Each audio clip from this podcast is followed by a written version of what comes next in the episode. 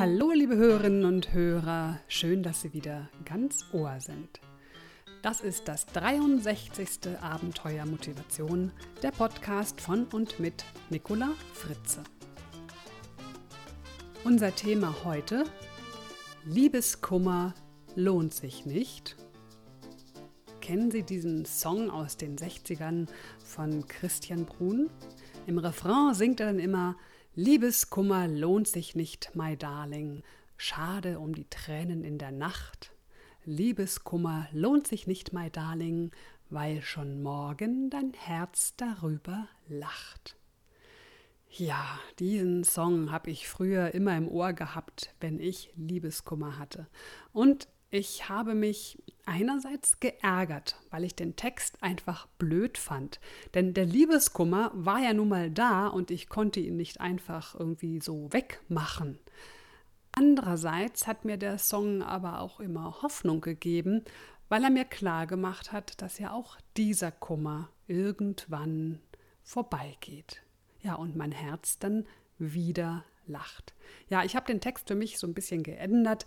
Die letzte Zeile hieß bei mir dann nicht, weil schon morgen dein Herz darüber lacht, sondern weil schon morgen dein Herz wieder lacht. Zugegeben, da fehlte dann eine Silbe, das war für den Rhythmus nicht so richtig klasse, aber das war es mir wert. Denn wenn ich ehrlich bin, habe ich niemals später über meinen Kummer von damals gelacht. Eher erinnere ich mich daran, dass die Zeit wirklich schwer war und schrecklich und schmerzvoll. Und ich würdige mit, auch mit zeitlichem Abstand dieses Tal der Tränen als das, was es für mich wirklich war, nämlich eben eine schwere Zeit und eine intensive Lernerfahrung. Eine Zeit, in der ich über mich selbst und über andere Menschen, in diesem Fall Männer meistens, sehr viel gelernt habe. Insofern möchte ich dem Song gerne widersprechen. Liebeskummer lohnt sich, denn wir lernen viel und wachsen daran. Jetzt fragen Sie sich vielleicht gerade, was das Thema Liebeskummer in einem Podcast über Motivation zu suchen hat. Das ist ganz einfach. Zum einen hat man meistens nicht besonders viel Motivation, wenn man Liebeskummer hat. Und da freut man sich über ein paar Tipps, wie man wieder rauskommt aus seinem Sumpf. Und zum anderen habe ich interessanterweise gerade in den letzten zwei Monaten so viele E-Mails bekommen, in denen Hörerinnen mit Liebeskummer mich um Rat baten. Also habe ich beschlossen, diesem Thema eine Episode zu widmen. Ja, und Sie haben natürlich richtig gehört, es waren nur Hörerinnen, die mir schrieben. Und zwei von ihnen möchte ich hier auch natürlich mit deren Erlaubnis ähm, zitieren, also ihre E-Mails zitieren, natürlich auch unter einem anderen Namen und werde dann darauf eingehen. Es ist übrigens nicht verwunderlich, dass mir nur Frauen geschrieben haben, denn Männer und Frauen gehen unterschiedlich mit Liebeskummer um und sie leiden auch unterschiedlich. Also Frauen sind in der Regel offener mit ihren Sorgen und reden sich alles von der Seele. Sie besprechen ihren Liebeskummer mit ihren Freundinnen, vielleicht auch mit der Mutter oder der Tante, vielleicht auch mit der Oma oder dem Friseur oder mit wem auch immer. Und erst wenn das alles überhaupt nicht mehr hilft, überlegen sie, ob sie dann auch professionellen Rat in Anspruch nehmen sollen.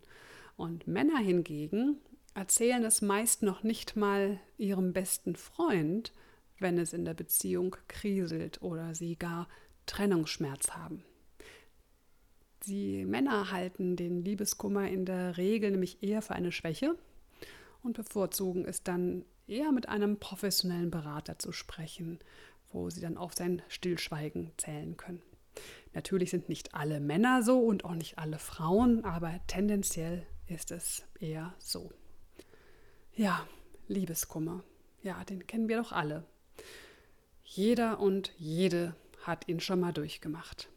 Forscher der Universität in Tübingen haben übrigens herausgefunden, dass nicht nur das Herz leidet, sondern auch das Hirn spielt total verrückt.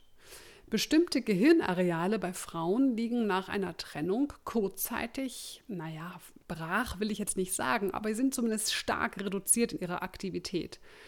Und zwar kann man da sagen, dass ziemliche Funkstille herrscht in den Regionen, die für Antrieb und Motivation zuständig sind und in denen, die das Schlaf- und Essverhalten steuern. Kein Wunder also, wenn Liebeskranke nichts mehr essen wollen oder ins andere Extrem schlagen und ihr Essensbedürfnis gar nicht mehr richtig wahrnehmen, indem sie sich den Bauch einfach nur noch vollhauen, das sogenannte Frustessen. Und auch kein Wunder, dass Liebeskranke auf nichts mehr so richtig Lust haben. Und genau diesen Zustand beschreibt auch eine meiner Hörerinnen. Ich nenne sie jetzt mal Eva. Sie schreibt in ihrer E-Mail. Vor zwei Wochen trennte sich mein Lebensgefährte von mir. Er hat seit mehreren Monaten eine andere Frau. Das Ganze verlief ziemlich unschön. Er erzählte es mir nach einem Kurzurlaub, den ich, den ich ihm zum Geburtstag geschenkt hatte. Ich fiel in ein tiefes Loch. Der Boden unter den Füßen war weg und seitdem bin ich blockiert, und zwar von einer unglaublichen Bandbreite an Gefühlen, die sich fast im Minutentakt ändern. Traurigkeit, Wut, Hass, Verletztheit, Aufbruchstimmung, jetzt erst recht, Unsicherheit, Zuversicht, Rache. Zitat Ende. Ja, in jedem Gefühl, das Eva hier beschreibt, versteckt sich ein guter Kern. Ein guter Kern, den Eva nutzen kann, um den Kummer zu überwinden. Dazu ist es hilfreich, seiner Gefühlsachterbahn gegenüber eine wohlwollende und neugierige Haltung einzunehmen und die Gefühle anzunehmen, anstatt sie ja, zu unterdrücken oder sich gar selbst dafür zu verurteilen, dass man so fühlt, wie man eben gerade fühlt. Unsere Gefühle sind wichtige Wegweiser in unserer Innenwelt und wollen immer irgendetwas Gutes für uns erreichen oder irgendetwas für uns sicherstellen. Gehen wir Evas Gefühle der Reihe nach mal durch und suchen den guten Funken in ihnen. Die Traurigkeit. Die Traurigkeit zeigt uns, dass unser Herz lieben kann und traurig sein kann, wenn es eben nicht mehr lieben kann oder nicht mehr geliebt wird. Traurigkeit ist also ein Hinweis auf unsere Liebesfähigkeit, darauf, dass wir berührt werden können.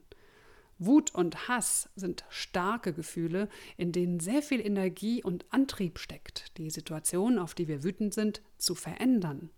Das Gute an der Wut ist, dass wir aktiv werden, dass wir uns bzw. unser Bedürfnis verteidigen. Ähnliches gilt auch für die Rache. Verletztheit kann dafür sorgen, dass wir uns zurückziehen, zur Ruhe kommen und unsere Wunden heilen lassen. Sie kann aber auch, ähnlich wie die Wut und der Hass, uns aktivieren und antreiben, uns zu verteidigen. Unsicherheit veranlasst uns zu reflektieren, unser und das Verhalten des anderen zu überdenken und daraus zu lernen. Unsicherheit gibt uns die Chance, Routinen und Muster zu hinterfragen und neue Wege zu entdecken. Der Liebeskummer gibt einem die Gelegenheit, seine Gefühlswelt gut kennen und verstehen zu lernen. Und wenn Sie es schaffen, die Gefühle als Kompass zu nutzen, um aus dem Sumpf wieder rauszukommen, haben Sie viel gelernt. Nehmen Sie Ihre Gefühle wohlwollend an. Geben Sie sich ihnen auch ruhig mal hin, doch immer in dem Wissen, dass die Gefühle etwas Gutes in sich tragen, das ihnen hilft. So sind sie dann kein Opfer ihrer Gefühle, sondern ein Gestalter ihrer Situation. Eva schreibt dann weiter. Mein Kopf sagt mir, dass alles so seine Richtigkeit hat. Ich möchte letztlich nicht mit einem Mann leben, der bei ersten Anzeichen einer Beziehungsroutine das Handtuch wirft. Dennoch sagt mein Herz etwas anderes. Ich suche nach Fehlern, die ich gemacht habe, denke an die schönen gemeinsamen Erlebnisse. Mit anderen Worten, ich bin noch nicht entliebt von ihm. Sprich, Kopf kämpft gegen Herz, Ratio gegen Emotion, linke gegen rechte Gehirnhälfte oder so ähnlich. Ja, was immer da kämpft. Was Eva hier beschreibt, kennen wir, glaube ich, alle. Diese zwei Stimmen, ach, in unserer Brust. Und vermutlich sind es noch viel, viel mehr Stimmen als nur zwei. Es fühlt sich einfach nicht gut an, wenn zwei Stimmen in uns kämpfen. Wie kann man da überhaupt gegen einen Teil in sich kämpfen? Da kann es ja überhaupt gar keinen Gewinner geben, denn beide Teile haben ihre Berechtigung. Vielmehr geht es darum, beiden Teilen, also dem Kopf und dem Herz, Raum zu geben für ihre jeweiligen Bedürfnisse. Eva hat ihren Partner ja schließlich geliebt und auch wunderschöne Zeiten mit ihm verlebt. Da kann man dem Herzen es doch nicht verdenken, dass es sich danach zurücksehnt. Und dem Kopf kann man nur recht geben, wenn er einen vor weiteren Verletzungen und Enttäuschungen schützen möchte. Vielleicht würde es Eva helfen, ihrem Herzen zu erlauben, einen Raum zu schaffen, wo all die schönen Erinnerungen ihren Platz haben und dort auch gewürdigt werden können. Ein Teil des Herzens darf diesen Mann bzw. die Erinnerungen an die schönen Gemeinsamkeiten durchaus weiterlieben, anstatt sich zu entlieben. Und ein anderer Teil in Eva darf sich darauf konzentrieren, sich neu zu sortieren und zu orientieren, sein Leben zu gestalten und aktiv nach vorne zu schauen.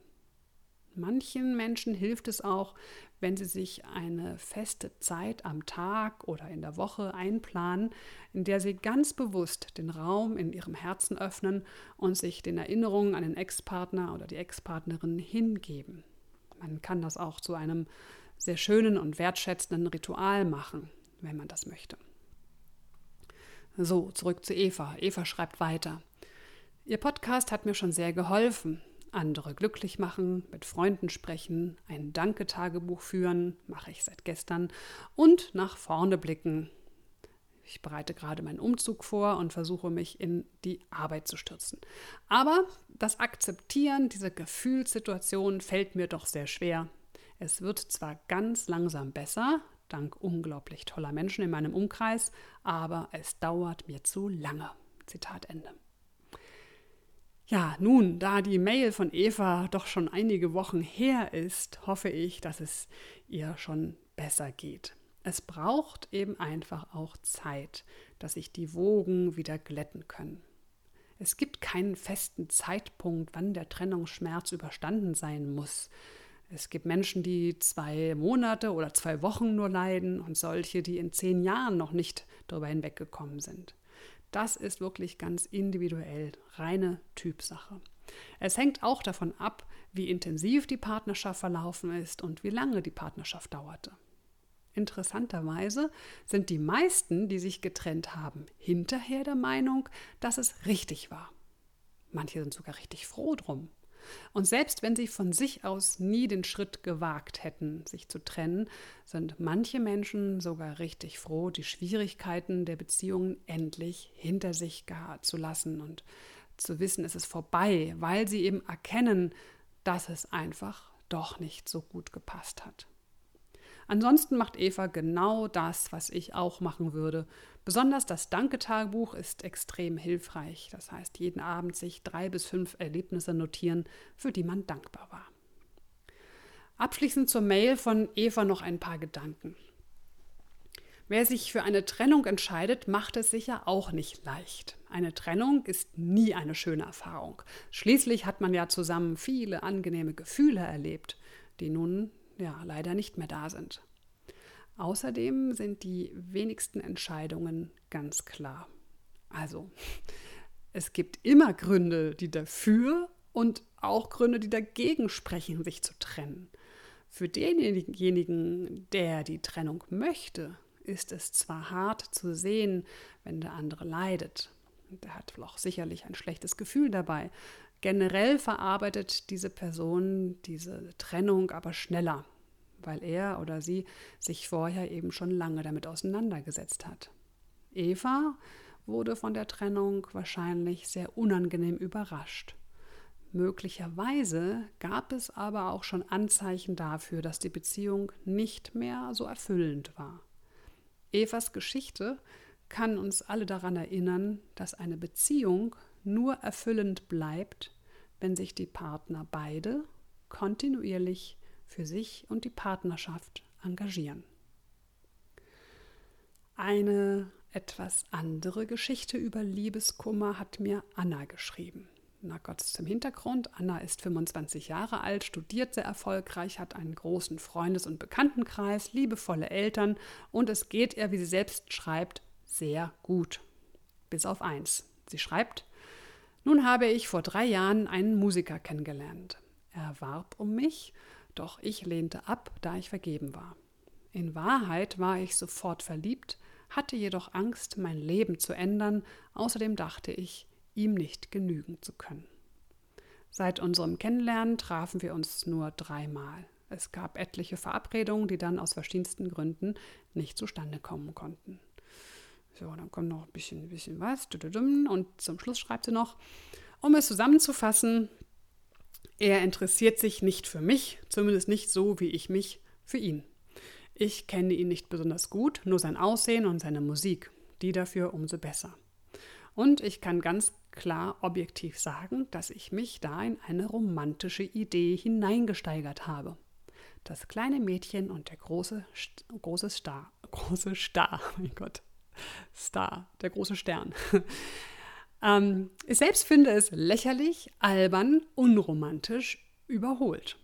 Doch etwas in mir kann nicht aufhören und es tut mir so leid um meine kostbaren Gefühle, Gedanken und all die Zeit. Zitat Ende. Ja, Anna hat offensichtlich auch mindestens zwei Seelen in ihrer Brust. Eine davon ist die Romantikerin, wie ich sie mal nennen möchte. Das kleine Mädchen und der Star. Die unerfüllte Sehnsucht, die unerfüllte Liebe, die romantische Idee, dass, wie man in einem guten Film es ja kennt, das Mädchen und der Star eines Tages doch noch zusammenkommen. Und das ist ja auch tatsächlich möglich. Warum denn nicht? Ob es dann tatsächlich so wundervoll ist, wie in der Vorstellung, in der Fantasie, das bleibt natürlich offen. Anna schreibt etwas, was die Situation für sie nicht einfacher macht. Sie verurteilt diese romantische Sehnsuchtsseite als lächerlich, albern und überholt. Ich persönlich finde diese Seite sehr liebenswert und fantasievoll. Diese Seite hat ein Bedürfnis, das ich durchaus nachvollziehen kann. Denn wer sehnt sich denn nicht nach dem Kribbeln im Bauch, nach einer romantischen Berührung, nach einer Begegnung bei Sonnenuntergang, nach dem Märchenprinzen? Anna schreibt selbst, dass sie sich in diese romantische Idee hineingesteigert hat. Warum hat Anna das wohl getan? Wozu ist das gut? Offensichtlich befriedigt sie damit irgendein Bedürfnis, sonst hätte sie es ja nicht getan. Welches Bedürfnis genau das sein könnte, ja, das weiß nur Anna. Wäre Anna bei mir jetzt im Coaching, dann würde ich sie natürlich danach fragen. Und ich würde sie auch fragen, wie ganz konkret sie das eigentlich macht, dieses sich hineinsteigern. Vielleicht hat sie bestimmte Gedanken und Vorstellungen entwickelt, pflegt und hegt diese gut, sodass sie sich immer weiterentwickeln können. Aber wie genau macht sie das? Was verstärkt es, dieses Hineinsteigern? Wenn Anna versteht, wie sie das mit dem Hineinsteigern macht, dann weiß sie auch, wie sie sich wieder, naja, heraussteigern kann. Die Frage ist dann aber wahrscheinlich, wie sie dann das Bedürfnis, was ja dahinter liegt, hinter diesem Hineinsteigern, befriedigen kann. Dieses Bedürfnis, das sie veranlasst, sich eben dort hineinzusteigern. Also nochmal im Klartext. Hinter jedem Verhalten steht ein Bedürfnis. Nur weil wir ein Verhalten ändern, ist das Bedürfnis ja längst nicht weg. Raucher wissen ganz genau, wovon ich spreche. Dieses Bedürfnis ist nämlich dieses etwas in uns, das einfach nicht aufhören kann, das uns immer wieder zu einem Verhalten bringt, das ein anderer Teil in uns doch gar nicht will. Wir brauchen also eine andere Möglichkeit, wie wir dieses Bedürfnis befriedigen können. Also, liebe Anna, welches Bedürfnis befriedigt deine unerfüllte Sehnsucht, Liebe? Wie kannst du es auf andere Weise befriedigen? Und Bitte verurteile dein Verhalten nicht als albern oder so. Es sollte dir nicht leid tun um deine kostbaren Gefühle, Gedanken und Zeit, denn sie dienen deinem Bedürfnis. Nehme diese romantische Seite in dir liebevoll an, denn diese romantische Seite will Gutes für dich und ist vermutlich eine wertvolle Quelle für Ideen, wenn du eines Tages eine reale Liebe romantisch gestalten möchtest. Ich habe mit Mitte 20 ein Buch gelesen, was mich sehr gefesselt und fasziniert hat. Es ist von Esther Villar, Villar schreibt sich mit V am Anfang, und heißt Die Mathematik der Nina Gluckstein. Als ich deine E-Mail las, liebe Anna, musste ich gleich an dieses Buch denken und lese daraus jetzt zwei kurze Abschnitte vor. Ähm, und zwar, hier geht's los. Wohin ich auch blickte, überall glaubte ich den gleichen dumpfen Mechanismus zu erkennen – etliche Monate gemeinsamen Glücks, und dann zerfällt das Paar unweigerlich in einen Teil, der immer mehr und einen, der immer weniger empfindet, einen, der zu fliehen beginnt und einen, der ihn verfolgt, ohne ihn je wieder einzuholen. Vor allem, weil der Flüchtende, der ja auch die große Liebe sucht, vielleicht bald schon hinter einem Dritten her ist, der seinerseits vor ihm davonläuft. Ist denn der ganze Globus von solchen unglückseligen Liebesstaffetten überzogen? Dreht er sich deshalb? Und dann ein bisschen weiter schreibt sie, der große Oscar Wilde behauptet, dass die Menschen nur zwei Arten von Tragödien kennen. Wenn sie etwas nicht bekommen und wenn sie etwas bekommen. Und das Letztere die bei weitem schlimmere sei. Wollte ich mir diese ersparen, habe ich, die ich doch Zeit meines Lebens alles besaß, was eine Frau für sich erträumen kann, diesen letztlich unerreichbaren Mann gebraucht, um mir auch noch das zu verschaffen, was mir fehlte, einen Wunsch? Ja, und dann geht das so weiter. Ich könnte jetzt direkt weiterlesen. Schön. Also ein schönes Buch. Ich kann es allen nur empfehlen, die sich mit dem Thema Liebe beschäftigen. So, das war heute eine wirklich ziemlich lange Episode, aber mit der Liebe ist es eben auch wirklich nicht so einfach.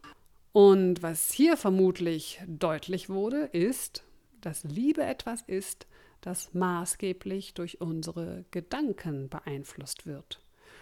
Was denken Sie über einen Menschen, in den Sie sich gerade verliebt haben? Ach, er hat so schöne Hände, er erzählt immer so interessante Dinge, er redet so schön. Und was denken Sie, wenn Sie in Ihrer Beziehung überhaupt gar nicht glücklich sind? Oh, er könnte sich mal wieder die Fingernägel schneiden, sind auch ganz schön dreckig. Oh, er redet ohne Punkt und Komma, ich komme überhaupt nicht mehr zu Wort. Ja, so weiter. Und welche Gefühle entstehen jeweils durch diese Gedanken? Ich wurde übrigens mal sehr nachdenklich, als mir, da war ich Anfang 20, da hat mir ein Freund erklärt, dass seine Eltern seine zukünftige Frau für ihn aussuchen würden, weil das in seiner Kultur und in seiner Familie so Tradition ist. Ich war völlig schockiert und er tat mir unendlich leid. Doch dann sagte er mir, er findet das total in Ordnung so, denn seine Eltern kennen ihn immerhin sehr, sehr gut und wissen ziemlich genau, was ihm wichtig ist. Und außerdem glaubte er, und das fand ich hochspannend, er glaubte nämlich, dass man lernen kann, einen Menschen zu lieben und mit ihm eine glückliche Beziehung zu führen. Heute verstehe ich, was er damit meinte, denn für eine glückliche Beziehung ist eben nicht nur das Herz, sondern auch der Kopf von ganz wichtiger Bedeutung. Ja, und zum Schluss wieder mal ein ganz herzliches Dankeschön für Ihre vielen E-Mails und Ihr motivierendes, positives Feedback. Schreiben Sie Ihr Feedback bitte, bitte immer auch gerne bei iTunes oder bei anderen Podcatchern mit rein, damit auch andere Hörer was davon haben. Einige Hörer haben mir zu, ähm, haben mir einige Links geschickt, Links geschickt zu YouTube bei denen es ähm, einmal um das Thema Affirmationen und zum anderen zum Thema Motivation in der Arbeitsumgebung etwas Schönes anzuschauen gibt. Und da ich diese Filme sehr witzig und bereichernd finde, habe ich sie einfach mal in die Show Notes dieser Sendung gestellt. Sie finden die Show Notes auf www.abenteuer-motivation.de. Dort schreibe ich übrigens auch nochmal den Titel des Buches hinein und auch die Autorin aus dem ich da vorhin die Auszüge vorgelesen habe. Ja, vielen Dank an der Stelle an äh, Elke aus dem Rheinland und an Herrn Schmidt in Südkorea für die YouTube-Tipps. Und außerdem grüße ich auch Thomas O. und danke ihm für seine motivierenden Mails. Ich freue mich, dass Sie nun auch Byron Katie entdeckt haben. Der Link zu dem Film, in dem Vera Birkenbiel das Thema Ärger mit The Work bearbeitet, ist einfach klasse und ich stelle ihn ebenfalls in die Show Notes dieser Sendung.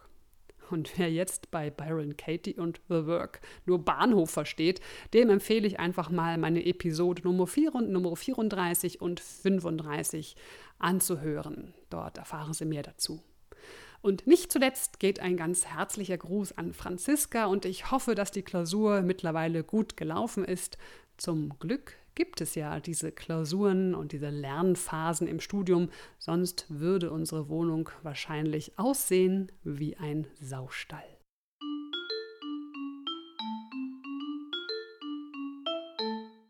Ja, meine Lieben, das war es jetzt wirklich das nächste Abenteuer Motivation gibt es dann im Oktober. Ich wünsche Ihnen einen fröhlich bunten Herbstanfang und alles Liebe. Ihre Nicola Fritze.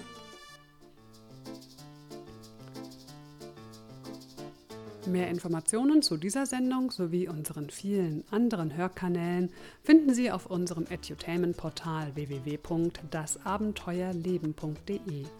Und falls Sie meinen anderen Podcast noch nicht kennen, hören Sie doch mal rein in den Fritzeblitz.